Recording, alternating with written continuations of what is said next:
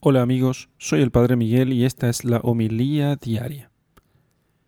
Lectura del Santo Evangelio según San Mateo capítulo 23 versículos 13 al 22.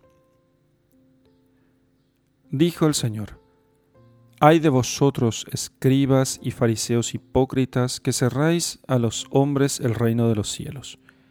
Vosotros ciertamente no entráis, y a los que están entrando no les dejáis entrar hay de vosotros, escribas y fariseos hipócritas, que recorréis mar y tierra para hacer un prosélito, y cuando llega a hacerlo, le hacéis hijo de condenación el doble que vosotros.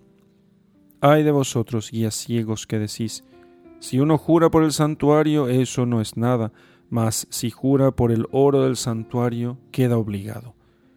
Insensatos y ciegos, ¿qué es más importante, el oro o el santuario que hace sagrado al oro? Y también decís, si uno jura por el altar, eso no es nada, mas si jura por la ofrenda que está sobre el altar, queda obligado. Ciegos, ¿qué es más importante, la ofrenda o el altar que hace sagrada la ofrenda? Quien jura pues por el altar, jura por él y por todo lo que está sobre él. Quien jura por el santuario, jura por él y por aquel que lo habita.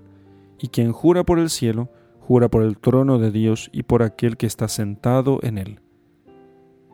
Palabra del Señor. Gloria a ti, Señor Jesús. Queridos amigos, el Señor ah, lanza una maldición, digamos, ah, de vosotros, escribas y fariseos, que recorrían mar y tierra para hacer un prosélito. Bueno, ¿qué, qué es el prosélito?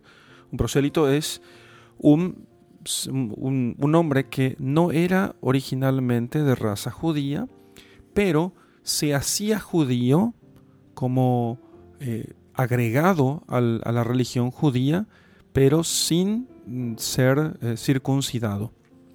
Entonces, escribas y fariseos conseguían discípulos de este tipo que no, no se hacían propiamente judíos, pero participaban en cierto modo de, la, de, los, de los dones de la religión y de los privilegios que podía eso concederle. Y los hacía además a imagen suya, o sea, rechazando al Mesías. Por eso el Señor les dice que a estos los hacen hijos de condenación el doble que vosotros, porque sabemos que el, el, el aprendiz suele ser el doble de fanático que el, aquel que le enseña porque él se dispone a defender con fortaleza aquello que aún no entiende bien. Y así los prosélitos, no originalmente judíos, que se habían hecho judíos, eran el doble de fanáticos que los judíos de raza.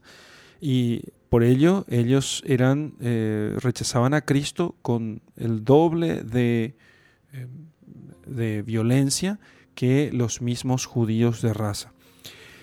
No todo apostolado es apostolado. El apostolado propiamente vale cuando el apostolado lleva a Jesucristo. Hay muchos apostolados que no llevan a Jesucristo.